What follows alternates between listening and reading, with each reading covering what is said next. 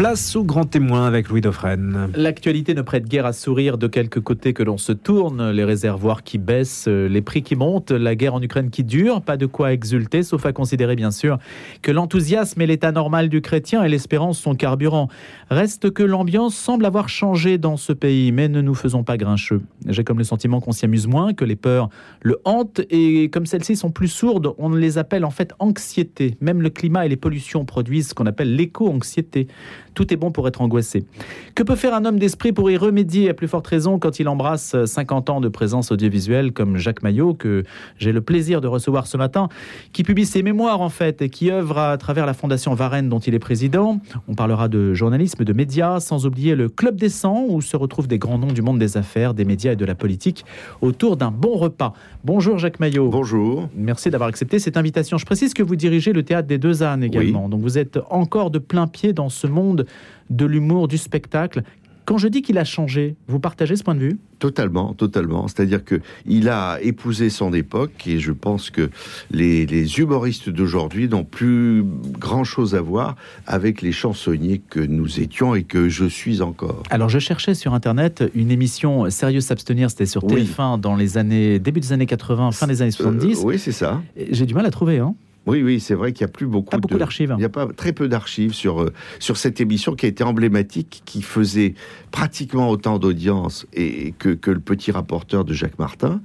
Et euh, c'est vrai que euh, on, a peu de souvenirs de cette émission qui a apporté beaucoup de choses parce qu'on était très critique et on avait une liberté de ton totale euh, grâce à la productrice qui était Catherine Anglade et qui était une forte personnalité et qui était surtout l'épouse de Philippe Ragnaud qui a été un, très très grand résistant. Il y avait euh, Jean Amadou, bien sûr. Il y avait hum, le cher Jean Amadou, et il y avait surtout aussi euh, Anne-Marie Carrière et mon vieux compagnon de route, Maurice Orgue, à qui je dois beaucoup. C'est à une époque où la télévision n'était pas aussi fragmentée qu'aujourd'hui, ce fait que les audiences étaient, comme vous le dites, considérables. Mais c'est-à-dire que le jour où Catherine Anglade m'a engagé, je suis passé vraiment euh, des ténèbres à la lumière, puisque j'étais certes à la radio sur France Inter dans cette fameuse oreille en coin, mais euh, sérieux s'abstenir, c'était 12 à 15 millions de téléspectateurs. Euh, donc, euh, les Miss France aujourd'hui, c'est 10 millions. C'est 10 millions, absolument. Donc l'émission le, avait lieu le dimanche, le lundi matin, vous sortiez dans la rue les gens vous montraient du doigt, quoi. C'était un sanctuaire de résistance au mitterrandisme euh, au début des années 80 Oui, ça, ça l'amusait beaucoup. Oui, ça a été sans doute un sanctuaire, puisque euh, quand Mitterrand est arrivé, il a eu de nombreux problèmes. Euh, il a eu, je ne sais pas si vous vous rappelez, cette inauguration du TGV qui avait été initiée par son prédécesseur Valéry Giscard d'Estaing, qui n'a pas marché du tout. Le TGV est tombé en panne. Il a fallu envoyer des, des moyens techniques, des grues pour le dépanner. Enfin, c'était donc évidemment, c'est pour nous, c'était du pain béni. Il y avait une séquence euh, qui s'appelait Les Petits Ivoiriens. Vous pouvez nous en parler? Ah, c'était une idée de Catherine Anglade qui adorait les enfants et euh, elle avait eu cette idée dans les années 75-80 d'aller filmer euh, tous les enfants des écoles et elle a donc décliné tous les enfants de France. Donc elle a fait les petits Marseillais, les petits Alsaciens, les petits Auvergnats et évidemment après elle a fait les petits Ivoiriens et, elle voulait connaître toutes les catégories d'enfants qui pouvaient exister et c'était très amusant, c'était frais, plein de fraîcheur, j'adorais cette séquence. Alors on leur posait une question et puis ils répondaient tout ils répondaient et on, a retrouvé un peu ça après avec Jacques Martin dans l'école des fans. C'était c'était le même principe. Impossible à faire aujourd'hui. Oui, complètement, complètement, parce que on a des préjugés, on a le, la société fragmentée comme elle ne l'a jamais été. Quelquefois, je dis Charlemagne revient, mais tu auras du travail. mais ça veut dire qu'en fait, les sujets sur lesquels l'humour se greffe, euh, généralement, quand on écoute un peu les, radios spécialisées ou, les humoristes, hein, vous allez nous en parler, Jacques Maillot d'ailleurs, il y a des sujets, euh, il y a toute une partie en fait des sujets qui sont interdites. Oui. En fait, on parle de sujets de mœurs c'est-à-dire les rapports hommes-femmes, voilà. les, les, crises de la conjugalité, tout ça. Oui, oui. Ça, oui. Oui, on, on est vraiment dans le, dans le, je vais pas dire le dérisoire, mais dans le secondaire. Ouais. Et, et- et l'essentiel est complètement mis de côté. Euh, L'autre jour, j'étais dans une émission de télévision, on parlait justement de ces problèmes, de, de Bayou, de Monsieur Katniss, etc. Et, je, me suis permis de dire aux journalistes, il y a quand même une guerre en Ukraine, euh, les gens font la queue devant les pompes à essence. euh, il y a un problème de pouvoir d'achat, il y a une inflation qui galope, elle galope l'inflation.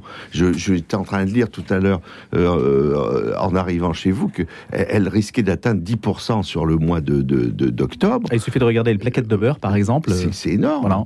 Et donc, on, on- on traite de problèmes qui relèvent complètement du domaine privé. Je suis Alors pourquoi on a peur? Sans même parler des religions, parce que les religions, alors là, pour le coup, c'est comme si ça n'existait pas. Oui, exactement. Je, je, je crois que on, on- s'est axé sur des problèmes secondaires. C'est même pas de la peur. On- je pense que on n'ose plus regarder les, les réalités. Comment faites-vous votre programmation Théâtre des Deux Ânes, euh, Jacques Maillot? Euh, Je travaille essentiellement avec des gens que je connais bien, euh, parce qu'il pour, pour faire ce que nous faisons, il faut une véritable complicité. Donc, euh, au fil des, de, mes, de mes 50 années de carrière, j'ai connu beaucoup de gens et j'essaie de, de les garder auprès de moi et j'essaie d'en recruter des nouveaux. Vous aimez, euh, parmi les humoristes, Gaspard Proust? J'adore Gaspard Proust parce que d'abord, il écrit extrêmement bien et tout ce qu'il écrit est, est extrêmement intelligent. Et c'est ce qui manque à beaucoup d'humoristes aujourd'hui. Donc c'est d'abord un travail d'écriture? Oui, avant toute chose. Il faut d'abord écrire et surtout jauger euh, ses cibles et ses victimes, entre guillemets. Il faut pas les rater parce que euh, il faut en parler euh, telles qu'elles sont et non pas telles qu'on pense qu'elles devraient être. Euh, je, parlais d'un imitateur il y a quelques années qui, qui faisait un sketch sur François Mitterrand et qui provoquait quelquefois des départs dans la salle. Et je lui expliquais, je lui ai dit, tu peux dire tout ce que tu veux de Mitterrand, mais sauf qu'il n'est pas intelligent et extrêmement doué. Et il, en faisait une espèce de type euh, un, peu, un peu abruti. Je dis non, non, non. Et je pense que c'est ça. Et, notre grande difficulté, c'est de trouver la faille chez ces personnages qui sont tous quand même brillants. Et lorsque Emmanuel Macron est arrivé au pouvoir, c'était pas simple. C'était comme Giscard d'Estaing. C'est des gens euh, qui, qui sont. euh, alors en plus, Macron étant plus lisse que Giscard. Euh, Giscard, c'était facile parce qu'il avait ce- cette voix comme ça. Euh, donc c'est Auvergnat comme vous Au- Auvergnat comme moi, absolument, et, et beaucoup d'amitié et de complicité pour lui parce que je l'ai très bien connu. J'ai le sentiment qu'en fait, on attaquait beaucoup plus les hommes politiques, j'allais dire de votre temps, ou les, 60 les années 70-80, Oui. euh, que maintenant. Beaucoup plus, parce que d'abord, on aimait la politique et on aimait les politiques. Et, je le disais souvent à Pierre Codou, qui était un des deux grands producteurs de l'oreille en coin avec Jean Garetto, je disais, euh, euh, les hommes politiques, on les connaissait, on les appréciait et ça ne nous empêchait pas de, de les brocarder, de dire dites donc là euh, vous avez dit vous avez fait le contraire de ce que vous aviez dit il y a, il y a trois ans, mais ça les intéressait, ça les amusait et on avait de l'estime et de la considération. Je crois que euh, si on n'a pas un minimum d'intérêt pour pour pour les gens dont on parle, il faut pas faire ce métier. Est-ce qu'il vous en parlait après les, les politiques? Je pense aussi à d'autres humoristes qui, si on pense à Thierry Leluron par Oui. exemple et, et François Mitterrand, il a, il a été un acteur euh, important de la, euh, de la campagne ou de le, du fait que l'opinion était accrochée sur euh, François Mitterrand. Bien sûr. C'est sûr, et, et qu'il a été un objet de, non pas de dérision, mais un objet d'humour en tout cas. D'humour, Voilà. absolument. Et, et donc ça, au- aujourd'hui, est-ce que ça faisait l'objet d'un retour à l'époque? Est-ce que on venait vous voir en disant faut en faire moins, il faut faire comme ci, comme ça, etc. Non, Pas jamais. du tout, pas du tout. En dépit du fait que le- le- les médias étaient beaucoup plus organisés euh, de manière verticale avec un service public fort. Bien sûr, mais c'est ce que je dis. Moi, j'ai jamais connu la censure. J'ai fait euh, plus de 20 ans sur France Inter. Il n'y avait pas de censure. Le, problème des, hommes politiques, c'était quand on ne parlait pas d'eux. Ils, ont un, un ego assez fort, donc c'est bien qu'on parle d'eux.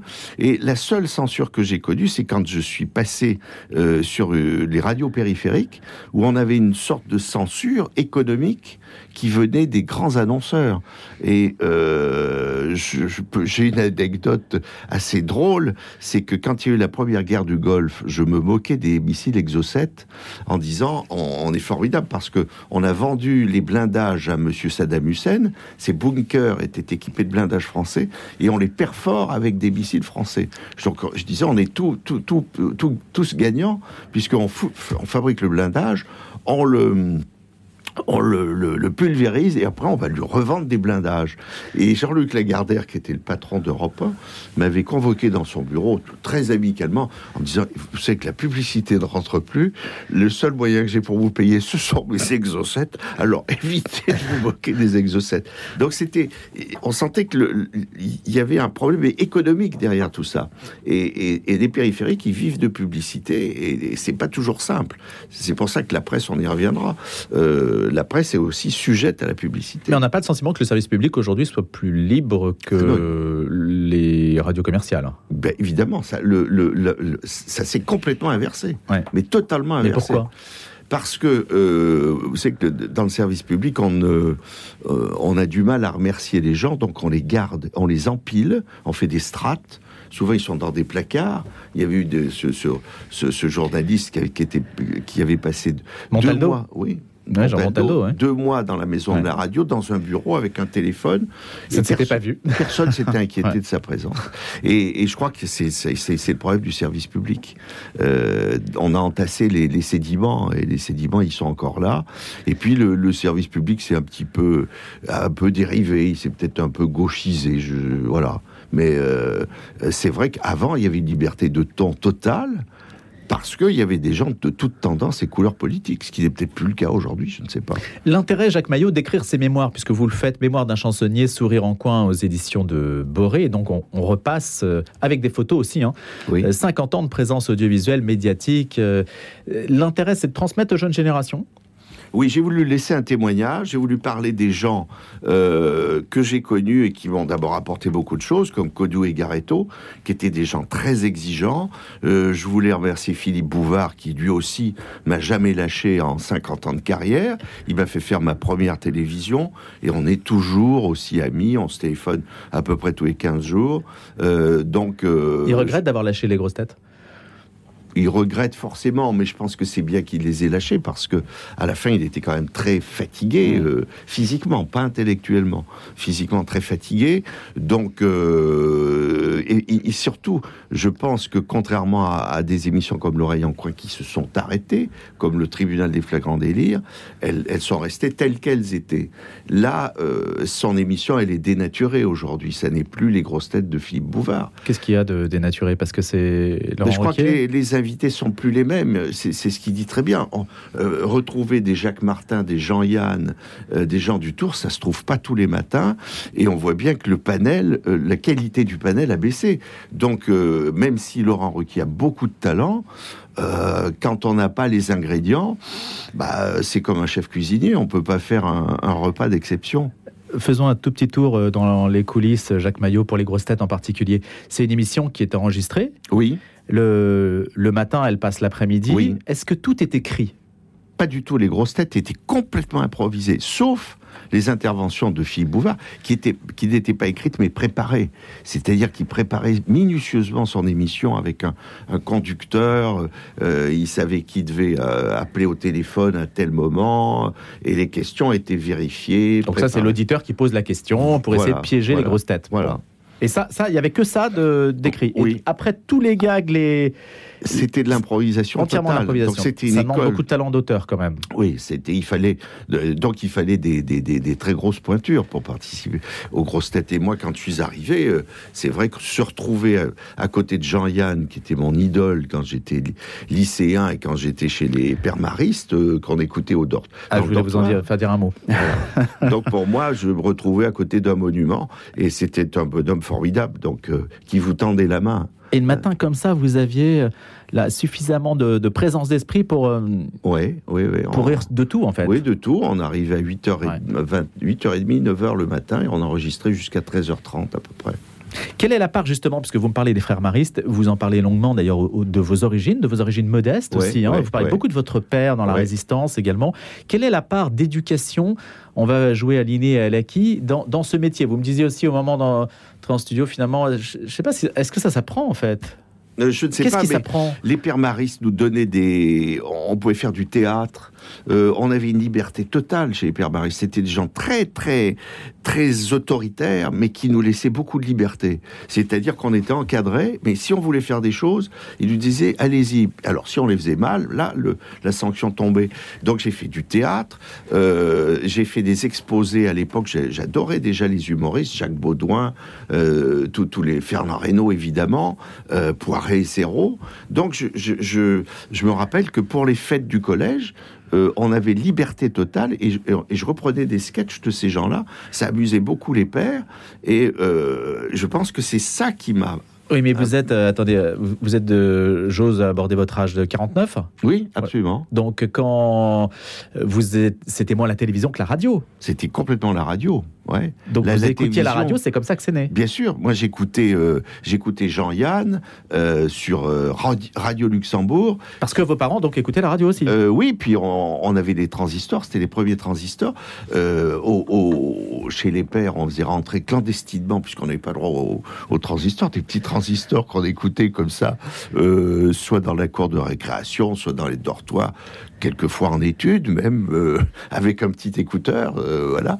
Donc on- on- la radio, c'était notre guide, oui, c'est sûr. ouais, ouais, ouais. Elle est en image. Vous êtes en image ce matin, Jacques Maillot. Bon. Qu'est- Qu'est-ce que, que, que pensez-vous de l'avenir de la radio? Quel est l'avenir? Je vous pose la question pour une radio comme la nôtre aussi, qui ne dépend ni des annonceurs, ni de la dotation publique, mais des dons des personnes qui nous écoutent. Moi, je pense que la radio a beaucoup d'avenir, contrairement à la télévision, parce que la radio est un moyen d'expression extrêmement léger. On peut arriver le matin, bon là, c'est nous sommes filmés, mais à, à l'époque, euh, je disais toujours à, à Pierre Codou, je dis ce qui est bien, c'est que on peut, on, on peut se avoir du retard au réveil, on peut arriver en pyjama et faire la même émission avec la même qualité que si on a une veste, un costume, une cravate, etc. Ça, c'est la grande force. C'est la grande force de la radio que la télévision n'a pas, parce que c'est lourd la télévision. Et pour l'écriture, parce que la radio, c'est un, un rapport intime avec la, la voix intimise, le rapport Oui. individualise, le rapport, la télé arrose beaucoup la masse, mais Oh. la radio euh, crée un rapport un peu unique avec une personne. Oui, absolument. Ça, c'est plus fort pour, pour, euh, pour que la plume, le talent s'exerce. Je euh, pense. Euh, vendredi, j'étais à Brive-la-Gaillarde pour préparer la, fameuse foire du livre. Et j'étais avec un inspecteur d'académie et qui me disait pourquoi euh, l'oreille en coin a été arrêtée et supprimée. Euh, il me dit, moi je l'écoutais et il y avait un rapport intime avec l'auditeur. Et je pense qu'il avait raison. Et euh, j'ai eu la même réaction de quelqu'un de beaucoup plus connu, qui est Monsieur Bernard Cazeneuve. Qui a beaucoup d'humour. qui a beaucoup d'humour, qui m'est tombé dessus l'autre jour en me disant Quand est-ce que vous m'invitez à l'oreille en coin? Je dis Vous arrivez un peu tard. Il dit Oui, mais moi, c'est toutes mes années d'étudiant. Je vous écoutais en, en- en préparant mes cours, etc. Alors, je pensais l'inviter justement une prochaine fois, et je crois qu'il imite très très bien les hommes politiques. Oui, et c'est un homme de grande qualité humaine et intellectuelle. Bon, bah écoutez, vous me confortez dans, dans mon appréciation, Jacques Maillot. Parlez-nous de la Fondation Varenne. Euh, je suis allé voir un petit peu comment vous organisez les choses, l'éducation aux, aux médias. Oui, c'est très important dans l'objet et l'objectif de la Fondation Varenne.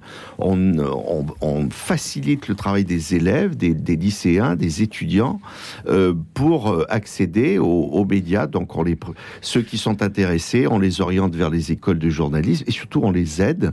Euh, ceux qui ont des difficultés financières, on, va même jusqu'à euh, prendre une partie de leur loyer pour payer leur chambre d'étudiants, etc. Et puis euh, surtout, euh, on, récompense des concours et ceux qui font des thèses sur le journalisme, il y a un concours et on, on- les dote de prix et certains, on les aide même à réaliser leur thèse. Mais alors, quand on est euh, journaliste, on n'est pas nécessairement humoriste ou chansonnier, c'est pas le même statut. Pas du tout. Tout cela vient de ma collaboration longue avec le journal La Montagne Centre-France, qui a été créé par Alexandre Varenne, euh, lequel a laissé à sa femme les rênes du journal. Et comme elle ne souhaitait pas que ce journal parte dans des mains euh, qu'elle n'aurait pas appréciées, elle, a fait créer euh, à l'époque la Fondation Varenne, qui verrouille le capital à hauteur de 63%. Donc je suis un peu le garant de l'indépendance de ce groupe qui est devenu important puisque on a neuf titres, on a le journal du centre, on a le populaire, on a le le Berry républicain. Euh, donc c'est un groupe important et on veille à son intégrité, à son indépendance et surtout justement on aide les jeunes à, accéder au, au métier de la presse et des médias.